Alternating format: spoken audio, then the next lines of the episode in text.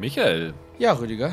in Neuseeland ist ein Film über das Christchurch-Massaker geplant. Daraufhin gab es ziemlichen Aufruhr, wie man das machen könnte. Bei solchen brisanten Themen, wie lange würdest du sagen, ist die Karenzzeit, die man warten sollte, um einen Film oder eine Serie daraus zu machen? Also die Diskussion kommt ja immer mal wieder. Ich glaube, vor ein paar Jahren gab es ja auch zwei Filme über das. Utaya-Massaker. Und da gab es dann auch die Frage, war das zu früh, war das zu spät? Also so eine richtige Antwort kannst du darauf nicht finden. Ich glaube halt, dass das so ein bisschen äh, so eine Art kollektive Gefühlssache ist, lustigerweise. Also Christchurch, würde ich auch sagen, ist einfach noch zu nah. Also das ist jetzt noch der falsche Zeitpunkt. Ich weiß nicht, bei Utaya gingen die Meinungen damals schon recht weit auseinander. Ich finde es schwierig, da eine Regel für zu formulieren. Ich würde fast sagen, je mehr Menschen davon betroffen waren, je mehr es so eine nationale Erschütterung gegeben hat, desto länger sollte man warten. Also Tiger King oder so kann man eher machen, als sowas über Christchurch. Ist gut möglich. Ich muss nur gerade dran denken, dass es ja auch schon 2006, glaube ich, den ersten großen US-Spielfilm damals zu 9-11 gab. Ja. Das war ja auch innerhalb von nicht mal ganz fünf Jahren. Da war der Aufschrei damals nicht sonderlich groß. Ich glaube, es hängt auch ein bisschen damit zusammen,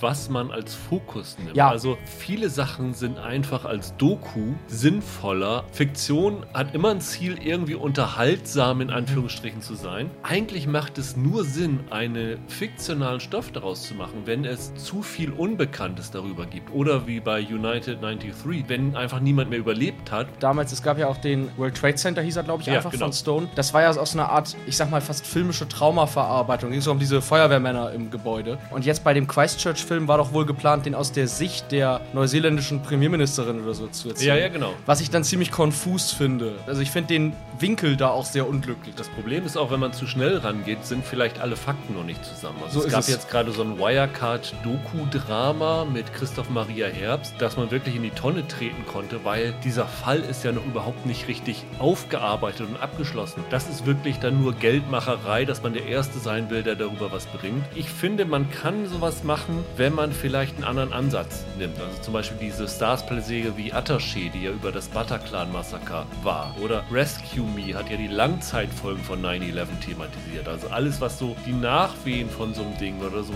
an einem konkreten Beispiel, was es mit einem gemacht hat, finde ich sinnvoller, als das ganze Große zu thematisieren. Ich glaube, du sprichst da einen ganz guten Punkt an. Es ist einerseits halt die Zeit zum realen Ereignis und andererseits auch habe ich einen anderen Ansatz, als aus dieser Tragödie Geld machen zu wollen. Und Ja. wenn das deine Intention ist oder wenn das so rüberkommt, dann ist es, glaube ich, egal, ob es zwei Jahre oder 20 Jahre sind, dann lass es. Hallo und herzlich willkommen zu einer neuen Ausgabe von Serienweise. Mein Name ist Rüdiger Meier und ich begrüße heute mal wieder Michael Hille. Ja, hallo. Ja, Michael heute ein wenig stimmlich angeschlagen. Gestern zu viel beim Fußball Fangesang gemacht, oder? Ich gucke gar keinen Fußball. Ich, hätte, ich wüsste eigentlich gar nicht, dass EM ist, wenn ich nicht zufällig mitbekommen hätte. ähm, nee, ich habe einfach ein bisschen heiser. Falls ich heute ein bisschen gedämpft klinge, entschuldige ich das. Dann versuche ich ein wenig mehr zu reden, als ich es ohnehin schon tue. Das schaffst du. Wir wollen heute über zwei Serien sprechen, die anlaufen oder angelaufen sind. Also heute startet bei Apple TV die Serie Physical mit Rose Byrne in der Hauptrolle. Da gibt es wie immer bei Apple erst so ein paar Folgen vorab und dann im Wochenrhythmus. Wir haben beide alle zehn Folgen gesehen. Versuchen natürlich wieder nicht zu spoilern, aber ich fand es hier tatsächlich sehr sinnvoll, alles gesehen zu haben, weil man, glaube ich, so nach den ersten Folgen noch nicht so ganz weiß, was die Serie eigentlich will. Davor wollen wir aber über eine Serie sprechen, die bei unserem heimlichen Lieblingsanbieter Starsplay startet, nämlich am 20. Da handelt es sich um die Serie It's a Sin von Russell T. Davis, der ja auch schon die sehr bemerkenswerte Serie Years and Years gemacht hat, die ebenfalls bei Starsplay lief und danach, glaube ich, bei ZDF Neo, wenn ich mich nicht ganz täusche. In dem Sinne, wir kriegen kein Geld für, aber vielleicht der kurze Hinweis, wer sich dafür interessiert, über den Amazon Channel, wer Amazon ohnehin hat, kann noch bis zum 22. Starsplay für 99 Cent statt der üblichen, ich glaube 3,99 sind es, abonnieren. Vielleicht lohnt sich das, also wenn die Serie euer Interesse weckt. Dann wollen wir, finde ich, auch mit It's a Sin beginnen, weil das meiner Meinung nach die Serie ist, über die sich eigentlich mehr zu erzählen lässt. Es ist eine Miniserie, fünf Folgen, ist also auch abgeschlossen. Wir haben beide alle fünf Folgen gesehen, du auch, Michael. ne? Du Ja. erst vor kurzem.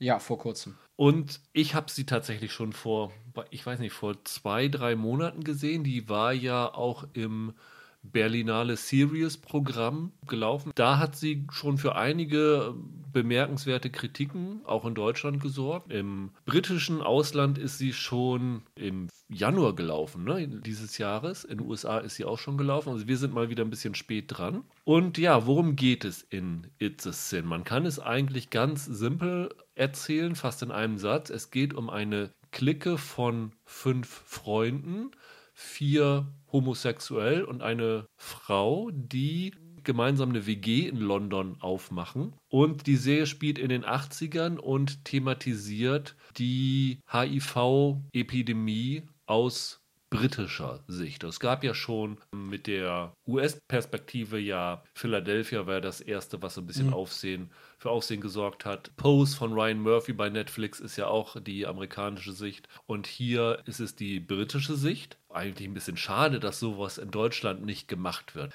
Da gab es ja damals diesen umstrittenen Spiegelartikel oder mehrere Artikel, die da ja sich sehr, sehr schäbig verhalten haben. Und sowas zum Beispiel im Rahmen einer Serie aufzuarbeiten, wäre ja auch ganz sinnvoll, aber da sind uns die Briten mal wieder einen Schritt voraus. Das kann man so sagen, ja. Die Serie beginnt im Jahr 1981 im September und endet zehn Jahre später. Man kann so fast grob sagen, in zwei Jahressprüngen mhm. geht sie dann immer so durch.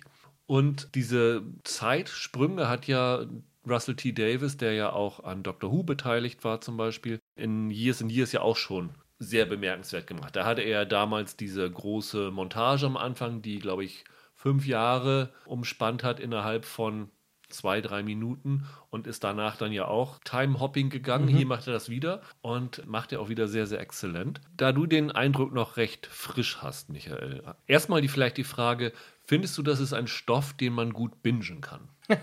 ich habe es notgedrungen gemacht. Ich finde aber fast ich glaube, wenn ich sie mir ein zweites Mal ansehe, würde ich mir mehr Zeit dafür nehmen. Also ich glaube, dass es eine Serie ist, die, bei der es sich lohnt, zwischendurch zu reflektieren und nachzudenken.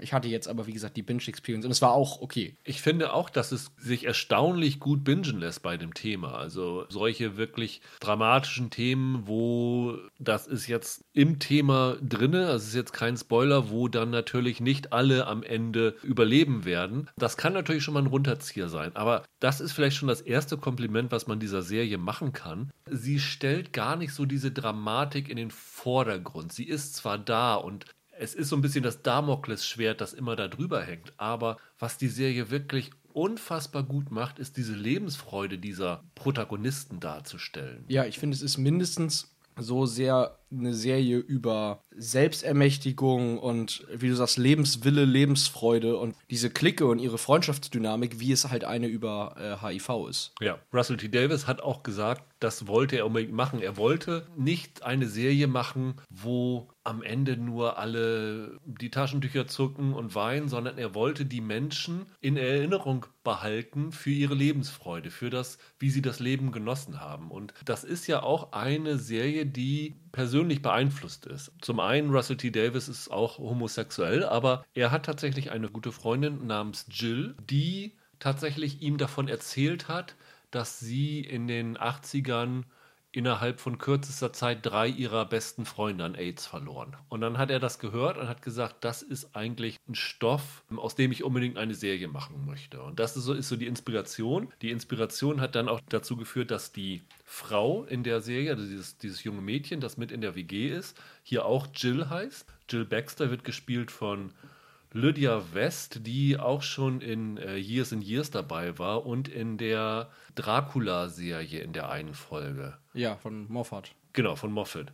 Und die fand ich hier wieder grandios. Also die finde ich wirklich herausragend. Das ist echt ein, ein Riesentalent, von der man hoffentlich noch viel, viel mehr sehen wird. Also die fand ich wahnsinnig gut. Die Rolle ist auch fantastisch geschrieben, ja. fand ich. Also man merkt auch, dass da reale Inspiration hintersteckt, weil die wirklich großartig ist. Dann können wir vielleicht noch den Rest der WG vorstellen, der am Anfang zumindest uns so in diese Geschichte einführt, ist Richie. Der wird gespielt von Ollie Alexander. Das ist wahrscheinlich der bekannteste Name, weil er ein mhm. Sänger ist in Großbritannien.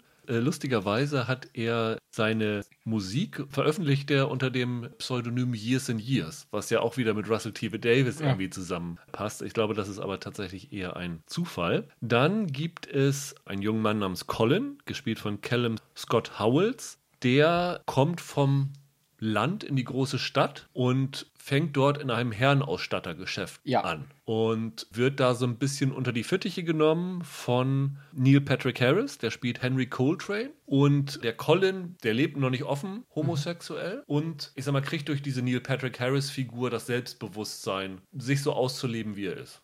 Dann gibt es noch Roscoe Babatunde, gespielt von Omari Douglas, der einzige Schwarze in der Gruppe. Und der fünfte in der Gruppe ist Ash Mukherjee, gespielt von Nathaniel Curtis. Das ist diese Clique. Was man vielleicht dazu erwähnen kann, ist, dass sämtliche Darsteller homosexuell sind. Irgendwann hat Russell T. Davis gesagt, er würde das nur noch so machen, dass er homosexuelle Rollen nur noch mit Homosexuellen besetzen würde. Finde ich eine gute Entscheidung. Es gibt andere Stimmen, die kritisieren das, aber ich finde das ein positives Signal, das davon ausgeht. Und die sind herausragend besetzt. Ich glaube, ich finde in dieser Gruppe, von dieser, in dieser Fünferklicke, fällt da niemand raus. Die sind wirklich einer besser als der andere. Ich finde, die funktionieren vor allem zusammen sehr gut. Das ist bei so einer Serie essentiell. Ja. Ich finde die, du hast selten Serien, wenn du so Vierer-, Fünfer-Klicken hast, in denen die Chemie so gut stimmt. Du hast oft eine Figur, die deutlich rausfällt, die sehr viel charismatischer ist oder so.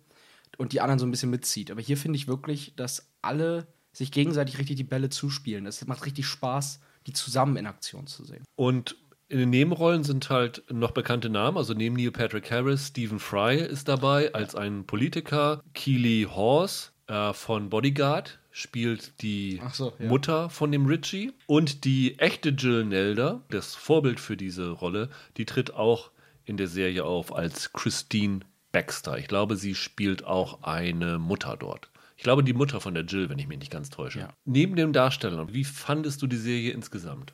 Ich glaube, was mir an der Serie am besten gefällt, ist generell, sag ich mal, der Blickwinkel, aus dem sie die Geschichte erzählt. Also das wirklich Interessante ist ja hier, ich wusste vieles davon, auch ehrlich gesagt, altersbedingt nicht, als diese, als diese Krankheit damit, damals ausgebrochen ist, dass man vieles schneller hätte angehen können, wenn man sich mehr dafür interessiert hätte. Es war dann ja wirklich so, dass man am Anfang, dass da halt hauptsächlich eben homosexuelle, queere Menschen betroffen waren. Und dementsprechend war es dem, ich sag jetzt mal ganz böse gesagt, dem feinen Mainstream. Dem Establishment war es egal, egal, genau. Ja, also muss man so hart sagen. Das wird auch in der Serie knallhart so gesagt, ja. Und ich finde das wirklich stark herausgearbeitet. Also gerade weil die Serie für mich nicht diesen, ich sag mal, betroffenen Sozialdramaton anschlägt, kann sie hier wirklich richtig schön böse austeilen und schreckt einen trotzdem nicht ab mit dieser eher sehr düsteren Sichtweise auf diese Zeit. Und das, das hat mir wirklich sehr gut gefallen. Also man kann das halt gucken als historisches, ich sag mal, Lehrstück darüber, was damals äh, schiefgegangen ist. Man kann das aber eben auch sehen als eine Serie, die das queere Leben feiert und die auch eine Liebeserklärung an diese Zeit darstellt, an dieses Klickengefühl, das es gab in dieser Zeit. Und das finde ich, find ich klasse.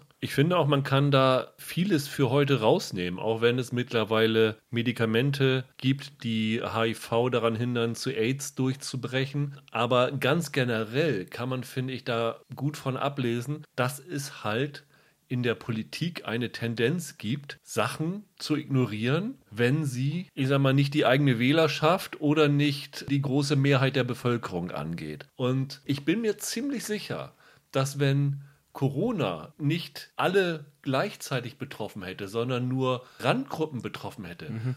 dass es da am Anfang nichts getan worden wäre, weil ich glaube, die Menschheit hat aus solchen Sachen nicht gelernt. Und gerade das macht diese Serie so wichtig zu sagen, egal ob es jetzt Gruppen sind, zu denen ihr gehört oder nicht, kümmert euch darum. Es ist im politischen und im gesellschaftlichen Auftrag, dass auch solche Themen und solche Gruppen für die gesorgt wird. Und das arbeitet die Serie, finde ich, sehr, sehr gut heraus. Und ich finde, ohne dabei zu belehrend zu sein, ich mag es ja nicht, wenn der, ja. wenn der Zeigefinger hochgeht, sondern ich finde, sie macht das auf unterhaltsame Weise, aber gleichzeitig sehr deutlich und sehr klar in der Aussage. Aber halt, wie gesagt, ohne dass da einer kommt und so einen 5-Minuten-Prep-Talk hält. Das ist eine Stärke, die vielen Autoren heute fehlt. Und das ist bei It's a Sin sehr wohltuend. Was diese Serie sehr, sehr gut macht über diese fünf Folgen, ist zu zeigen, wie sich die Wahrnehmung von HIV und AIDS mit der Zeit gewandelt hat. Eine ganz, ganz starke Szene finde ich in der allerersten Folge. Es ist, glaube ich, sehr, sehr am Anfang. Da sind sie, ich weiß gar nicht, wer es ist. Ich glaube, Richie ist auch dabei. Die sind im, ich meine, in einem Krankenhaus oder in einem anderen öffentlichen Gebäude. Und man sieht die Clique, um die es geht und wie die fröhlich da aufeinander zulaufen. Und auf den Wartesesseln oder Wartebänken sitzen zwei junge Frauen, die sich so ganz unscheinbar im Hintergrund flüsternd unterhalten. Und eine erzählt davon, dass sie Bekannte in New York hat, die davon erzählt haben, dass es eine neue Krebsform gibt, die nur Homosexuelle betrifft. Das ist wirklich nur ein ganz kleiner Satz im Hintergrund. Und das bezieht sich auf einen Artikel in der New York Times vom 3. Juli 1981 mit der Überschrift Rare Cancer Scene in 41 Homosexuals. Das war die erste Nennung von HIV, glaube mhm. ich, die nachzuverfolgen ist. Und das fließt in der Serie so wirklich in so einem Nebensatz ein. Und das fand ich sehr, sehr bemerkenswert. Das kann genauso wie das an den Protagonisten vorbeigeht, Mhm. geht es auch, glaube ich, an wahrscheinlich 80 Prozent der Zuschauer vorbei, die das nicht mitbekommen. Und dann entwickelt sich das so weiter, dass es auch innerhalb der schwulen Community eine Verleugnung gegenüber dem gibt. Also zum Beispiel ähm, Richie sagt dann irgendwie, eine Krebs, der nur Homosexuelle betrifft, wie soll das denn möglich sein? Das ist ja völliger Schwachsinn womit er ja auch komplett recht hat. Ja. Aber das natürlich dann das Ganze auch aus seiner Sicht verharmlost. Und das zeigt die Serie in so einer sehr überragenden Musical-Sequenz, wo der Richie das in einem Zusammenhang mit anderen Vorurteilen gegen mhm. Schwule bringt. Und diese Szene ist gleichzeitig so mitreißend, weil sie so farbenfroh und genial geschnitten ist und gleichzeitig, wenn du das siehst, denkst du, oh Gott, oh Gott, oh Gott, hör auf, das zu ignorieren und so klein zu reden, ihr werdet alle dran draufgehen. Und das ist irgendwie so, eine, so ein innerer Widerspruch, der irgendwie sehr, sehr faszinierend ist, wenn man das sieht. Es kommt ja noch hinzu, wie du gerade sagst, das sind ja alles fiktive Figuren. Dementsprechend ja. ist ja für dich als Zuschauer nicht gesichert, äh, wer das jetzt überleben wird. Ja. Also es ist ja bei so einer Prämisse von Anfang an klar, dass das nicht alle überleben werden, dass ja. da irgendwann der Tod halt reinkommt. Ich finde, ohne dass es aber irgendwie so eine perverse Spannung hat, ist das halt auch so ein Appeal, den die Serie hat. Also, dass du verfolgst, wie es denen ergehen wird. Durchaus halt in diesem Wissen, dass äh, schlimme Sachen passieren werden. Ich finde das, ich, ich finde das hochinteressant gelöst. Ich finde auch sehr, sehr clever, wie die Serie sich entscheidet, welche Figuren sie wann sterben lässt. Äh, also ohne jetzt irgendwie in die, in die Spoiler-Sache zu gehen, mhm. aber das fand ich wirklich überraschend und sendet auch ein Signal, ich nenne es mal so ein bisschen so schwammig, das fand ich sehr, sehr gut. Ich fand überraschend, dass das tonal funktioniert. Also du hast einerseits diese, wie du sagst, bunten, lebensfrohen Musical-Passagen ja. und generell die Serie ist sehr bunt. Also wirklich sehr farbenfroh inszeniert. Und dass diese Todesszenen trotzdem halt eine emotionale Wucht haben, finde ich. Die treffen dich teilweise echt in die Magengrube. Ja, ja, Aber, aber wie du sagst, das tun sie und trotzdem ist die Serie halt kein Runterzieher. Trotzdem ja. bleibt sie lebensbejahend in irgendeiner Form. Und ich finde, da steckt einfach eine große, erkennbare Sensibilität in der Art und Weise, wie das hier umgesetzt wird, weil letzten Endes ist das ein Melodram. Die Serie ist letzten Endes ein, fast schon klassisches Melodram in ja. seiner ganzen Erzählform. Und ich finde, bei dieser Serie kann man fast mal positiv hervorheben, dass sie verhältnismäßig konventionell oder sagen wir mal einen recht, recht, recht mainstreamhaften Aufbau hat, weil das, glaube ich, bei so queeren Geschichten immer noch die Ausnahme ist. So eine tiefergehende Auseinandersetzung mit der Lebenswirklichkeit Homosexueller passiert oft immer noch halt im Arthouse-Segment, da wo es halt dann am Ende nur ein paar Leute sehen. Und ich finde, hier über diese sehr zugängliche Inszenierung ermöglicht man es, dieses Thema für eine ganz breite Masse zu behandeln. Und das finde ich, ist in, in jeder Hinsicht kann man das nur positiv anmerken. Ich fand auch die Musik alle fünf Folgen hindurch bemerkenswert. Ich finde es großartig, wie sie, ich habe sie nur nicht erlebt, aber wie sie die 80er zurückholen. Das gefällt mir richtig gut. Es ist nicht so, was ich mal bei Wir Kinder vom Bahnhof Zoo gesagt habe. Du hast oft bei Serien, die historisch in der Vergangenheit spielen, das Gefühl, da wird halt so ein, eine Klischeepackung ausgeladen. Das hält sich hier die Waage. Ja, es sind so die Stereotypen, aber sie wirken nicht wie hingestellt, weißt du, wie extra drapiert. Und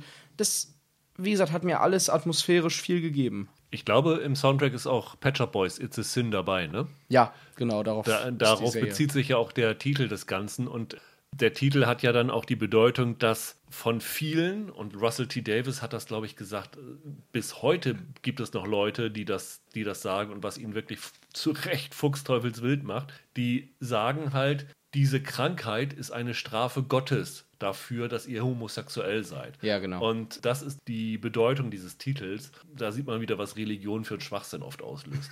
ja, das stimmt. Es ist jetzt ein bisschen tricky, das nicht zu spoilern. Es ist eine Sache, die passiert in der ersten Folge und ich werde jetzt den Namen nicht sagen, aber ich umschreibe mal, es stirbt in der ersten Folge gleich eine Figur an AIDS. Er wird ins Krankenhaus eingeliefert. Und das waren für mich fast die Szenen, die ich am erschütterndsten fand. Das war ganz am Anfang, wo die Leute noch nichts darüber wussten und wo sie wirklich HIV-Patienten bzw. AIDS-Patienten, weil dann sind sie ja erst ins äh, Krankenhaus eingeliefert worden, in einen separaten Krankenhausflügel eingesperrt haben, so sehr, dass die Krankenschwestern das Essen vor der Tür abgelegt haben, weil sie sich entweder nicht reingetraut haben, weil so viel Unbekanntes darüber äh, war. Das ist, glaube ich, so die positive Interpretation. Die negative ist, weil sie mit den Leuten nichts zu tun haben wollten. Ihnen ist nicht mal in der Krankheit und dann auch im Sterben irgendwie Pflege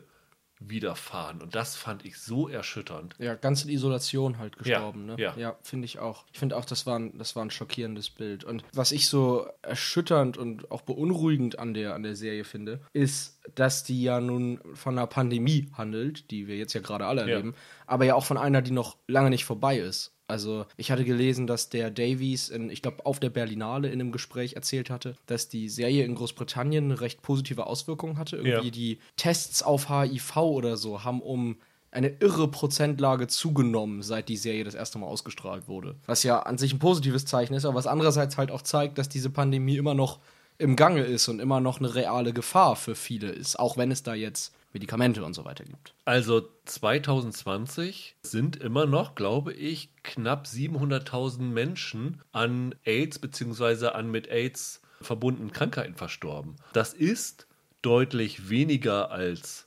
früher. Aber es ist trotzdem eine große Aber es Zahl, ist ne? trotzdem ne? immer noch eine riesige Zahl. Und ja. auch da ist mal wieder so ein, so ein Aspekt dabei, das mit den äh, Randgruppen, es wird ignoriert, weil ich sag mal, in den westlichen Zivilisation es mittlerweile relativ gute Behandlungsmöglichkeiten gibt, reden da nicht mehr so viele Menschen drüber, aber in äh, medizinisch weniger entwickelten Ländern sterben halt immer noch sehr viele daran. Und das ist halt dann ein, ein Problem. Und deswegen finde ich auch, ähm, ist es so wichtig, dass so eine Serie so ein Thema wieder in die Diskussion bringt, weil gefühlt wird darüber fast gar nicht mehr geredet. In den Nachrichten zum Beispiel. Da gibt es noch den Internationalen AIDS-Tag, dann wird es mal erwähnt, aber sonst ist es eigentlich in die Vergessenheit geraten. Total, das, das stimmt. Wie gesagt, ich habe es eben nochmal nachgeguckt. Um, um, seit der Ausstrahlung von It's a Sin ist die Zahl der AIDS-Tests in Großbritannien um knapp 400 Prozent ja. gestiegen. Und das ist zumindest schon mal starke Auswirkungen, die die ja. Serie hatte. Positive. Auf jeden Fall. Auswirkungen. In einer der Folgen, ich glaube in der dritten, wird auch so dieser politische Aspekt reingebracht. Auch da gibt es eine Szene, da kann man sich wirklich wegschmeißen, weil der Stephen Fry, die Figur, die lässt sich halt mit einem aus der Clique ein und behandelt den aber auch ziemlich schäbig teilweise. Und äh, ich sag mal, wie er zurückschlägt, ist schon sehr, sehr schön. Comedy Gold. Ja. Aber man muss dazu auch sagen, ich habe mich auch gefreut, Stephen Fry darin zu sehen. Ich, kann man Stephen Fry nicht mögen? Ich glaube, das geht nicht. Ich finde ja. find ihn toll. Aber was auch angesprochen wird, neben dem politischen Aspekt, ist halt auch der medizinische Aspekt, dass dann halt, nachdem so die ersten Medikamente gefunden worden sind, durch das das gut therapierbar war, dass dann halt die Pharmaunternehmen gedacht haben, wir können hier jetzt den großen Reibach mitmachen mit diesem Medikament und es halt nicht so wie jetzt bei Corona mit der Impfung für es für alle zur Verfügung steht zu normalen Preisen mhm. beziehungsweise von der Regierung, vom Bund oder von anderen Ländern gestellt wird, sondern dass da tatsächlich die richtig die Patienten zur Kasse gebeten werden sollten. Also sehr, sehr viele kritische Ansätze, die die Serie bringt, wichtige, richtige Ansätze, was auch kritisiert wird, ist der Umgang der eigenen Familien mhm. mit den Betroffenen, die teilweise nicht mehr wussten, dass ihre Kinder äh, homosexuell sind. Wie gesagt, 80er, viele aus sehr konservativen Häusern, wie gesagt, äh, ländliche Regionen ganz oft, die nach London gekommen sind, halt, weil sie dort so leben konnten, wie sie sind und sich nicht irgendwie eine Fassade aufbauen mussten in, in dem sehr religiösen Land. Also da gibt es ja immer noch diese Stadt-Land-Schere, gab es vor allem damals noch sehr viel mehr. Und diese Geschichte mit den Eltern teilweise ich sag mal, in der letzten Folge, ja. das endet nicht immer auf einer versöhnlichen Note, was auch richtig ist, das nicht auf einer versöhnlichen Note enden zu lassen, weil es realistisch ist und äh, das macht die Serie halt auch so besonders. Also für mich ist das eine der besten Serien, die ich in diesem Jahr gesehen habe. Ja, geht mir genauso. Also ich, ich finde, da ist so viel Gutes dran und all diese Aspekte, die das anspricht. Es gibt ja einmal auch so einen Wink in Richtung Margaret Thatcher damals ja. gegen die, ich glaube, Section 28 hieß das Ganze, dieses unerträgliche, fast schon anti-homosexuellen Gesetz, das sie damals verabschiedet hat, um, um das es dann in einer Folge ein bisschen länger geht und was dann für großen Ansturm an homosexuellen Aktivisten damals gesorgt hat. Finde ich super, wie sie das so ganz nebenbei, ganz ungezwungen irgendwie mit einbauen und das in diese, in diese Zeitgeschichte halt einweben. Aber äh, was für mich halt der große Triumph dieser Serie ist, ist, dass sie mir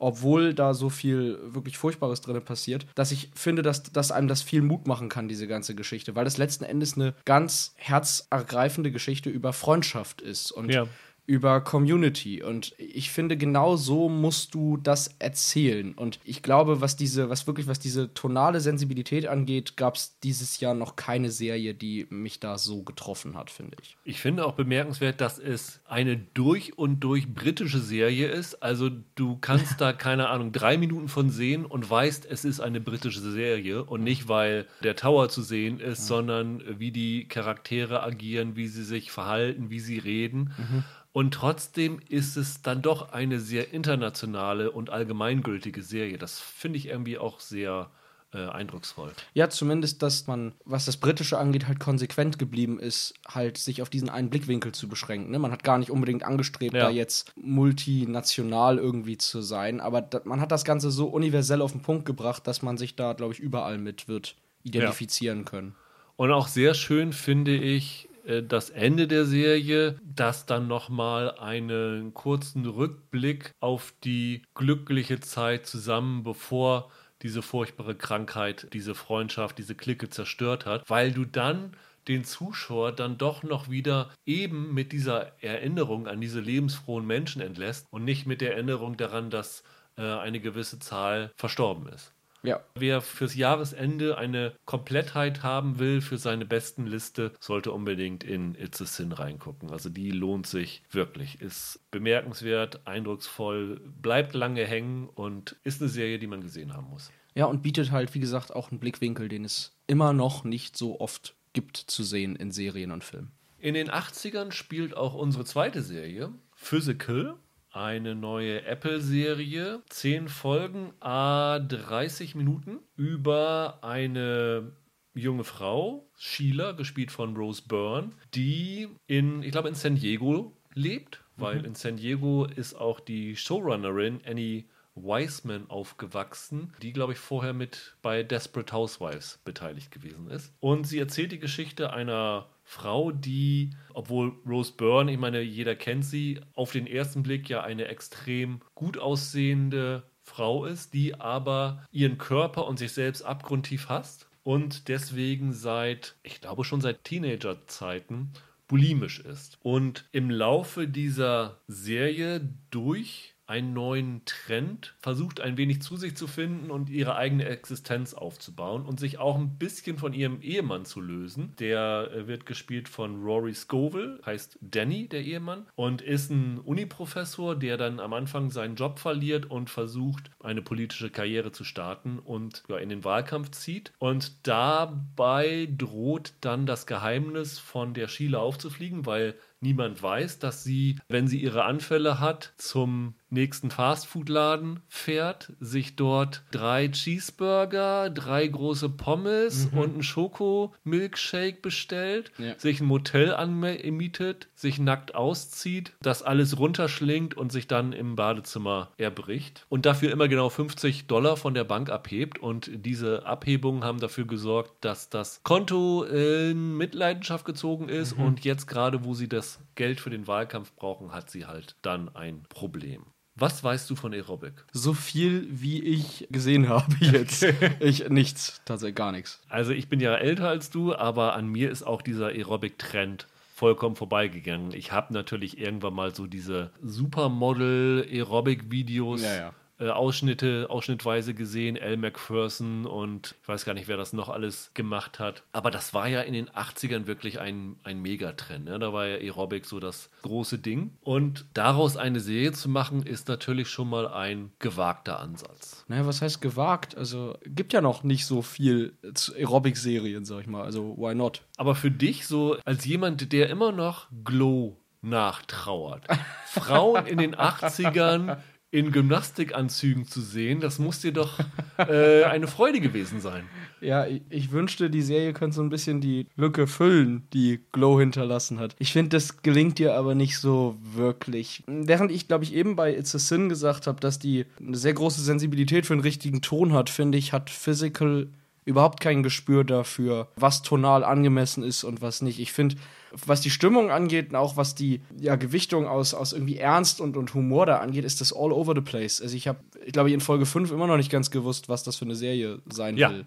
Ich ehrlich gesagt weiß ich es tatsächlich äh, so ein bisschen erst seit Folge 10. Ja, ich fand es echt schwierig einzuschätzen. Also es ist ja wohl eine Comedy, aber mein Problem war, ich fand sie eigentlich nicht so richtig lustig. Ja. Und mich hat eigentlich mehr das interessiert in der Serie, was nicht Comedy war. Aber immer, wenn man dafür so ein bisschen Interesse entwickelt hat, wurde es dann auch wieder veralbert. Ich weiß irgendwie, es war so ein Hin und Her die ganze Zeit, wohin sich das bewegen soll. Ich habe auch mit der Serie meine echten Probleme dabei. Also es gibt ein paar Figuren, die mag ich, die sind mir sympathisch. Also die Sheila ist auch eine Mutter hat eine Tochter, geht sie in eine Schule oder in den Kindergarten? Ich glaube in den Kindergarten. Dort trifft sie immer beim Kinderabliefern eine andere Frau, Greta, die ja durchaus molliger ist und damit halt kein Problem hat. Und die Sheila hat damit aber ein Problem, weil man kann es so interpretieren, dass obwohl sie super schlank ist, wenn sie die Greta sieht, sieht sie sich selber in der. Hm. Also es ist für sie ein bisschen, als ob sie in den Spiegel guckt und deswegen hasst sie ein bisschen die, die Greta gerade so am Anfang. Und das ist aber eigentlich eine, eine herzensgute, super liebe Frau und die war mir von Anfang an sehr sympathisch. Dann gibt es noch eine Bunny, das ist eine Aerobic-Trainerin, die in einer Shopping Mall unten Aerobic-Unterricht gibt, die die Sheila dann irgendwann verfolgt und dort trifft und sich dann in diesen Aerobic-Kurs einschleicht und ihr dann irgendwann sagt, du, ich möchte auch Aerobic-Trainerin werden, kannst du mir nicht auch eine Zeit geben, dass ich einen Kurs leiten kann. Auch mit der geht sie sehr schlecht um. Die hat allerdings noch wieder einen Freund. Tyler heißt er, wird gespielt von Lou Taylor Pucci. Ähm, das ist so ein Surfer-Dude der eigentlich die ganze Zeit nur auf dem Wasser sein will und dann im Hinterzimmer zum Geldverdienst heimlich Pornos dreht. Den fand ich super. Der ist für die Comedy-Aspekte ganz klar in dieser Serie zuständig. Ja. Und über den musste ich, aber habe ich mich wirklich sehr auch amüsieren können. Aber mein Problem ist so ein bisschen, und das ist ein Problem, was ich dann bei Mad Men auch hatte, dass ich diese Sheila als eine unfassbar unsympathische Figur wahrgenommen habe. Das soll auch, glaube ich, so sein, Definitiv. weil sie sich ja selber hasst. Und dieser Selbsthass, der kommt immer in so inneren Monologen drüber. Also die Rose Byrne äh, beschimpft sich dann aus dem Off immer selber. Sie beschimpft aber auch andere. Und ich finde, um diesen Selbsthass zu zeigen, hätte man sie nicht so unsympathisch gegenüber anderen Menschen zeigen müssen, die eigentlich gut gesonnen sind. Also äh, was sie mit der Greta macht, geht zum Beispiel gar nicht. Auch wie sie mit der Bunny und ihrem, ihrem Freund umgeht, geht eigentlich auch nicht. Ich finde es immer schwierig, wenn du eine Figur hast in der Hauptrolle, die du als Zuschauer eigentlich hassen musst. Ich habe da ja bekanntlich nicht so ganz großes ich Problem weiß. mit. Ja. Hier hatte ich aber auch ein Problem damit. Und okay. das liegt daran, dass, wenn du so eine Figur hast, du hast jetzt eben Madman genannt, das heißt, ich benutze jetzt einmal Madman als ja. Beispiel. Du meinst ja den Don. Genau. So, wenn du da den Don in Madman hast und du hast so eine Figur, die halt äh, unsympathisch ist, die negativ besetzt ist als Protagonist. Wenn du sowas machst, musst du ein Geheimnis in der Figur stecken. Ich muss irgendwie das Interesse haben, diese Figur zu ergründen, obwohl sie mir nicht sympathisch ist. Oder sie muss irgendwie eine Wendung durchmachen oder Genau. irgend sowas, ja. Gut, dafür muss ich ihr ja aber auch in den ersten Folgen erstmal erlauben, Ja. unsympathisch zu sein. Und ich finde, Don damals hat zum Beispiel ein Geheimnis. Oder die, weiß ich nicht, Fleabag hat in den ersten Folgen ein Geheimnis. Der Charakter hier hasst sich selbst und lässt den Hass an anderen aus. Und mehr kommt dabei für mich nicht rum. Es wird in Folge 8 in so zwei, drei Szenen äh, mit ihren Eltern kurz so mal dem Zuschauer mitgeteilt, was wohl die Ursache des Ganzen ist. Aber das kommt mir zu spät. Da habe ich schon die Lust auf die Serie verloren. Und das größere Problem ist noch, das wird dann gar nicht mehr thematisiert. Das wird dann fallen gelassen und das war's dann. Ich würde sogar sagen, da, da stecken zwei Probleme drin. Das eine Problem ist, wie gesagt, dass selbst mit diesem Hintergrund, selbst wenn sie den mehr ausgewalzt hätten, die Figur von der ersten Szene an vollkommen offensichtlich ist. Es ist vollkommen offensichtlich, warum sie sich so negativ gegenüber anderen verhält, weil das halt durch ihren Selbsthass Ja. begründet ist, den sie nach außen lässt. Das zweite Problem ist die Art und Weise, wie sie das nach außen trägt.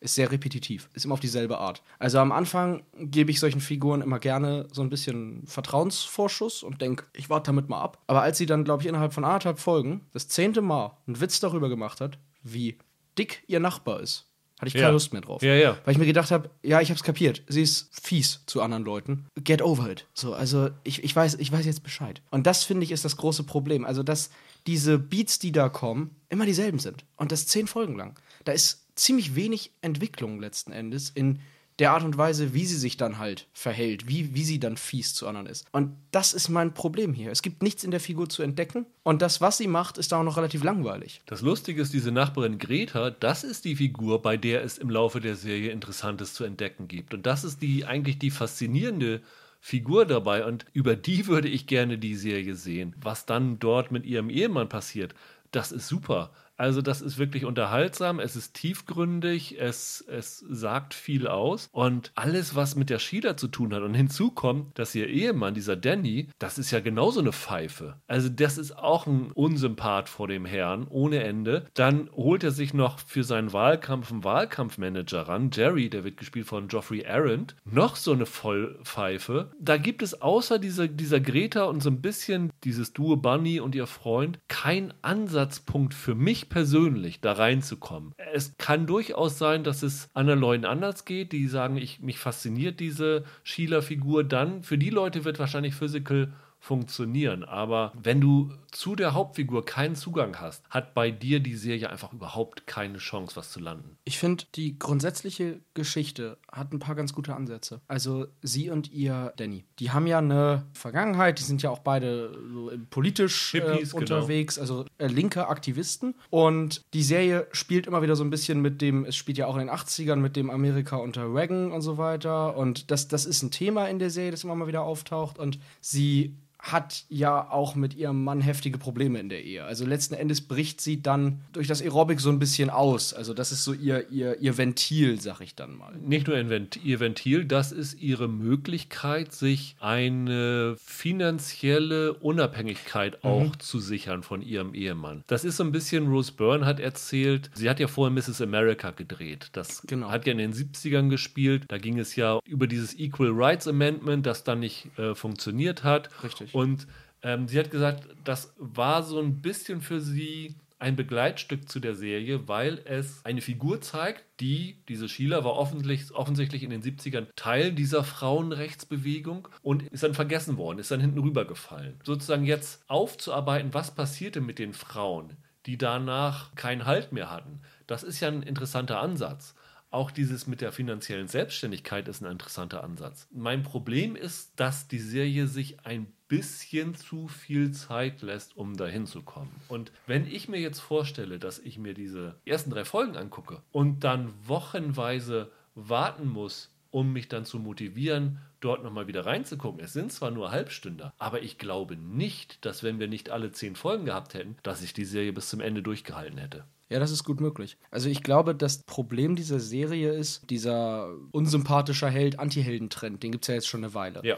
Und meistens sind das männliche Figuren gewesen. Und grundsätzlich finde ich es nicht verkehrt, dass jetzt mal aus dieser, Per- weil auch Frauen dürfen Arschlöcher sein. Auf jeden Fall, auf jeden Serien. Fall. Nur die Geschichte, die da erzählt wird, hat für mich viele Beats, die sie sich nicht verdient. Also, das soll ja eine Serie sein, wie sie sich quasi, wir haben das eben gesagt, durch das Aerobic auch so ein bisschen befreit aus den Strukturen, in denen sie ist. Sie arbeitet darauf hin, aus diesen, aus diesen Verhältnissen herauszukommen. Aber fast jedes Mal, wenn sie irgendeinen Fortschritt macht, ist das eigentlich mehr Glück oder ein dummer Zufall, als dass das wirklich auf etwas aufbaut, was sie sich konkret erarbeitet hat. Und das ist nicht günstig, ne? Das ist, als würde, als würde, weiß ich nicht, Rocky zwei Stunden nicht fürs Boxen trainieren, sondern halt irgendwie in, einen Zaubertrank von Obelix fallen, ne? kurz vorm, kurz vorm letzten Kampf. Das ist für so eine Underdog-Geschichte echt ungünstig, wenn sie eigentlich nur die ganze Zeit Glück hat. Ich habe das Gefühl gehabt, nachdem wir ja alle zehn Folgen gesehen haben und ich tatsächlich sagen muss, ab Folge 9, 10 macht es für mich ein bisschen einen Sprung nach oben. Ich fand die letzte Folge ganz in Ordnung, aber danach habe ich so gedacht, ja okay, diese zehn Folgen, die ihr mir jetzt gezeigt habt, das ist eigentlich der Prolog für die eigentliche Serie, die ihr jetzt eigentlich erzählen wollt. Nämlich, die Serie beginnt ja damit, dass die Sheila in einem offensichtlichen TV-Studio im äh, Gymnastikanzug steht und irgendwelche Übungen macht. Und du weißt überhaupt nicht, wie das dahin kommt. Und das fungiert so ein bisschen als Klammer in der Serie. Das wird in der letzten Folge wieder aufgegriffen. Nicht unbedingt in der Art und Weise, wie man es tatsächlich erwarten würde. Aber ich habe so am Ende der Folge 10 gedacht, jetzt ist der Punkt erreicht, wo ihr da seid, wo ihr diese Serie eigentlich erzählen wolltet. Ich gehe mal stark davon aus, dass Apple wie bei allen Serien weitere Staffeln ordern wird. Das, was in Staffel 2 kommt, könnte durchaus interessant werden, weil der Ansatz, der dahinter steckt, wenn sie an diesem Punkt angekommen ist, der könnte das wirklich spannend machen. Aber fünf Stunden zu warten, bis ich da angekommen bin, also das kann man eigentlich niemandem zumuten. Wir wollen ja nicht spoilern. Meine große Hoffnung für eine mögliche zweite Staffel wäre, dass sie mehr aus ihrem eigentlich ziemlich guten Cast machen. Ich finde, Rose Byrne ist ja eine wirklich gute Schauspielerin. Ich fand sie in, in Miss America grandios. Äh, hier ist das Problem, dass ihre Figur. Das ist eigentlich kein Charakter, das ist eigentlich nur die Skizze eines Charakters. Und sie wird da ein bisschen alleingelassen mit dieser Figur. Und dementsprechend finde ich, hat sie es schwer, da mehr draus zu machen, als da im Skript sozusagen vorhanden ist. Und das ist schade, weil ich glaube wirklich, dass Rose Byrne das Potenzial hätte, selbst wenn, ich sage jetzt mal, Zuschauer wie du es dann nicht mögen würden, aber einen guten Anti-Helden, so wie Don Draper es meinetwegen war, zu spielen. Jemanden, der irgendwie faszinierend aufs Publikum wirkt. Und die Chance hat sie hier aber leider nicht. Ich glaube, sie haben sie auch gecastet, weil sie ja nun vielfach bewiesen hat, dass sie Drama kann und dass sie Comedy kann. Absolut. Und ich finde aber diesen Comedy-Aspekt, den bedienen sie hier so sehr wenig dafür, dass es eine Comedy ist. Ich habe mich das gefragt, aber ist das wirklich so oder sind einfach viele Sachen nicht lustig, die lustig gemeint waren? Ich hatte nämlich oft das Gefühl, ich hätte lachen müssen, aber ich habe die Szene gar nicht als Joke sozusagen identifizieren Ja. können für mich. Ich frage mich, ob die Serie nicht sehr viel lustiger gemeint ist, als sie rüberkommt. Was natürlich schlecht wäre. Ich weiß nicht, der Humor, finde ich, kommt eher auch aus den Nebenfiguren. Also ich glaube halt, dieser Jerry, dieser Stoner-Wahlkampfchef von ihm, der soll für Humor sorgen. Den fand ich nicht besonders witzig. Also das waren irgendwie keine guten Gags. Das ist so ein Problem. Und der ist ganz, ganz offensichtlich als Comic Relief angesetzt gewesen. Liegt es nicht vielleicht auch am Drumherum? Also ich zum Beispiel kann über die absurdesten Sachen lachen. Ich kann, ich habe also mein Humor, ich kann eigentlich über fast alles lachen. Aber ich finde, das Setting hier ist nicht, bietet nicht den richtigen Rahmen, um, um sich kaputt zu lachen. Sondern alles hat diese etwas ätzende 80s-Ästhetik. Ja. Also in dem irgendwie alles irgendwie eklig ist. Und ich weiß nicht, vielleicht ist das auch so ein Grund, warum man so ein bisschen fremdelt mit dem, was da passiert und deshalb auch äh, zu distanziert ist, um, um lachen zu können. Auch so Nebenfiguren wie dann der Typ, gegen den er im Wahlkampf antritt, also der Ehemann und dessen Mäzen, dem halt diese Shopping Mall gehört. Auch das sind keine richtigen Charaktere, wo man dann auf einmal ganz verwundert ist, dass sie mit dieser Figur offensichtlich Großes vorhaben. Ich habe manchmal das Gefühl gehabt, wir hatten eine Idee, aber sie haben am Ende kein Konzept gehabt, das diese Idee erfüllt. Also weder, wie du schon sagst, tonal, noch was die Charakterausbildung angeht, noch wohin diese Geschichte zielen soll. Und du musst dem Zuschauer auch so ein bisschen leiten, was sollen so die wichtigen Figuren sein. Und ich finde, das macht die Serie auch nicht besonders gut. Ja, das stimmt. Man, immer wenn Nebenfiguren eingeführt werden, weiß man nicht, wie viel Investment man in die stecken soll. Ja. Ne? Ich finde, wenn ich diesen Gedanken noch unterbringen darf, dass das wieder eine Serie ist, wie wir sie in letzter Zeit einige gesehen haben, die zu spät kommt. Weil das offensichtlich auch eine Serie ist, die noch im Mindset des Amerikas unter Donald Trump entstanden ist. Das ist ja eine Serie, die die Ronald Reagan-Zeit immer wieder Ja.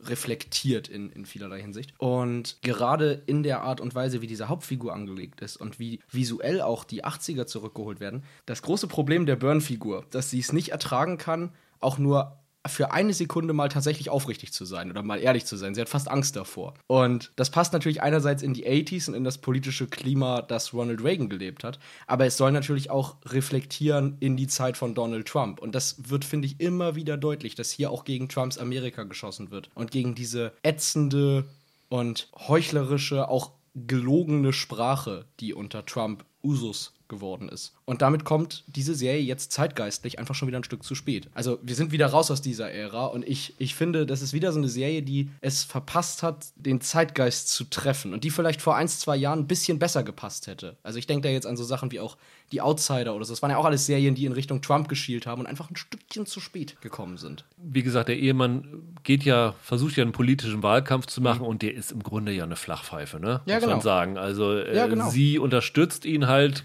komplett, aber so ein bisschen eher auch unter dem Aspekt, äh, lass ihn mal hier sein, sein Ding machen, dann lässt er mich wenigstens in Ruhe. Ja, genau. Dieses Mindset quasi, dass da das in, für die Reagan-Ära typisch war, aber das halt auch in der Trump-Ära wieder hervorkam. Und das fand ich ganz amüsant zu sehen, dass die Serie unter Trump gedacht wurde, aber jetzt halt nicht mehr unter ihm rauskommt. Dass äh, der Mann übrigens eine Flachpfeife ist, finde ich auch in Ordnung, weil das ist ja der Tenor der Serie, dass sie quasi die Erweckung haben muss, was mit was für einem Idioten sie verheiratet ist, der sie wirklich in ihrer persönlichen Entfaltung einschränkt und wahrscheinlich auch indirekt an ihren bulimischen Anfällen mit Schuld hat. Und dass sie dann das im Lauf dieser Serie erkennen muss, so ein bisschen. Das finde ich ja komplett in Ordnung. Aber Das ist vielleicht die eine Sache, mit der sich Zuschauerinnen dann identifizieren können. Aber ja, ja, ja. ja. Ähm, dadurch entsteht auch so ein bisschen Comic Relief. Was ich ein Mhm. bisschen schade finde, ist, der Regisseur, ich weiß gar nicht, wie viele Folgen er gemacht hat, ist äh, zumindest die ersten ein, zwei hat er auf jeden Fall gedreht, Craig Gillespie Von I, Tonya, meinst du?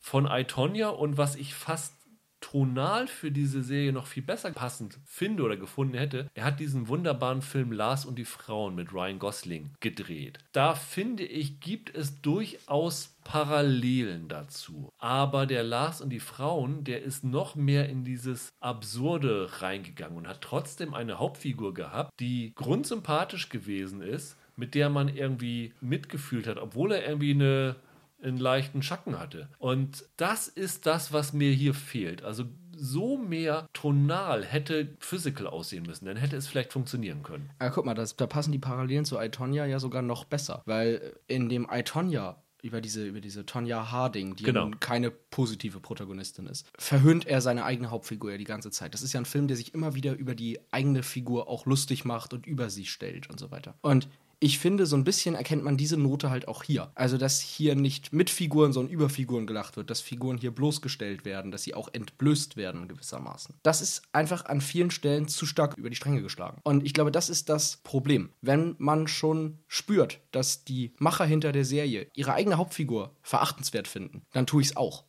Und dann erkenne ich gar nicht, dass da vielleicht irgendwelche, wie sagt der Engländer, redeeming qualities in der Figur sind oder so. Und hoffe dann, dass in späteren Folgen da irgendeine Entwicklung zum Positiven stattfindet. Sondern wenn ich wirklich das Gefühl habe, die Serie mag die Hauptfigur auch nicht, warum sollte ich dann?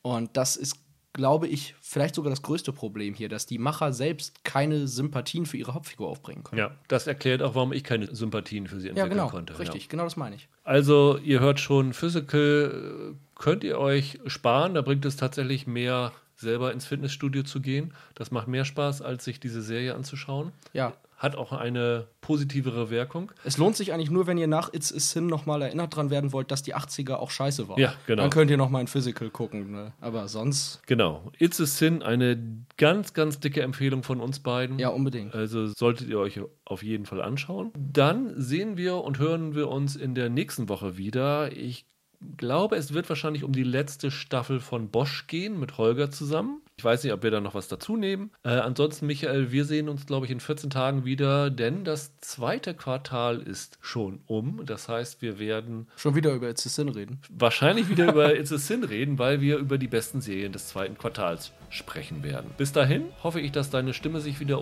erholt. Danke. Und ihr da draußen bleibt auch gesund. Macht's gut. Ciao, ciao. Macht's gut.